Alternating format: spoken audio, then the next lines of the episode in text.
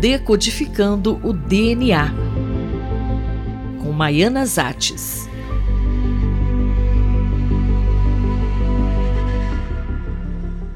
Criar órgãos humanos em suínos é a nova estratégia de cientistas chineses para evitar rejeições nos transplantes. Em colunas anteriores, falei dos avanços no xenotransplante, isto é, do uso de suínos geneticamente modificados para servirem doadores de órgãos para os seres humanos.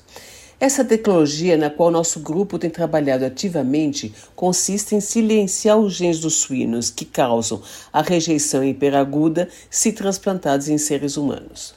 Uma notícia recente mostrou que um rim de um suíno com um único gene silenciado acoplado a uma pessoa em morte cerebral funcionou por dois meses. E agora foi anunciado um novo transplante cardíaco em um paciente de 58 anos por outro grupo, a mesma equipe que realizou o primeiro transplante cardíaco. Nesse caso, eles alteraram 10 genes. A grande dúvida agora é saber quantos genes precisam realmente ser alterados nos suínos para evitar rejeição hiperaguda.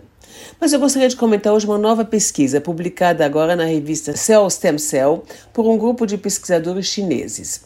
Eles estão propondo uma nova estratégia: criar órgãos humanos em suínos. Professora, como foi feita a pesquisa e quais as dificuldades que os cientistas encontraram?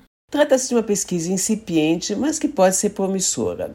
Os cientistas inseriram células-tronco humanas que já estão predestinadas a formar o rim em embriões de suínos, que foram então implantados em fêmeas de suínos barriga de aluguel.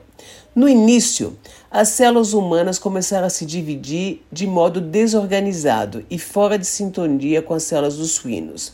E para contornar esse problema, os cientistas alteraram dois genes humanos para aumentar sua atividade. Isso permitiu que as células humanas pudessem competir com as dos suínos. O segundo problema é que as células humanas estavam em estágio mais desenvolvido do que as dos suínos, e para contornar esse problema, os pesquisadores cultivaram as células humanas em outro meio de cultura antes de implantá-las, para que estivessem em sincronia com as células dos suínos. O que, que foi conseguido? Primeiro, os cientistas modificaram geneticamente as fêmeas dos suínos para que elas não desenvolvessem seus próprios órgãos e depois implantaram as células humanas editadas. Após um mês, elas foram retiradas para análise. Os pesquisadores observaram que alguns dos embriões dos suínos tinham células primordiais formadoras de rins humano, o chamado mesonefro.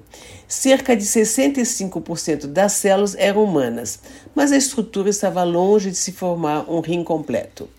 E cientistas que não estavam envolvidos no projeto argumentam que nesse procedimento haveria também o risco de se ter células humanas em outros tecidos dos suínos, como o cérebro ou órgão reprodutor. Mas, sinceramente, eu não me preocuparia com isso. Acho difícil imaginar que células humanas no cérebro de um suíno faria que ele tivesse uma inteligência próxima da humana. E quais seriam as vantagens e desvantagens dessa estratégia em comparação com o xenotransplante? A vantagem seria que, no caso do xenotransplante, do mesmo modo que o transplante entre pessoas imunocompatíveis, a pessoa transplantada precisa tomar imunossupressoras durante toda a vida. E nesse caso, se forem usadas células no paciente para gerar, por exemplo, um rim humano e um suíno, teoricamente não haveria rejeição, porque seriam as células do próprio paciente mas repito, teoricamente, porque não sabemos se a proximidade com outros órgãos de suíno não poderia promover alterações epigenéticas, isto é, o silenciamento ou ativação de genes que não são comumente alterados em órgãos humanos. A outra vantagem seria a possibilidade de estudar melhor o rim no início do seu desenvolvimento. A desvantagem é que, no caso do xenotransplante, espera-se que um suíno geneticamente modificado seja capaz de fornecer, além do rim, outros órgãos, como coração, pele, córneas e fígado.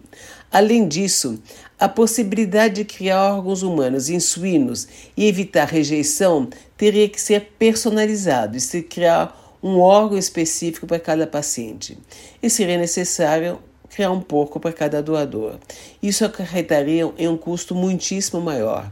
Acredito que se conseguirmos criar órgãos no laboratório sem a necessidade de implantá-los em animais, seria uma estratégia muito mais promissora. Eu, Fabiana Maris, conversei com a professora Maiana Zatz.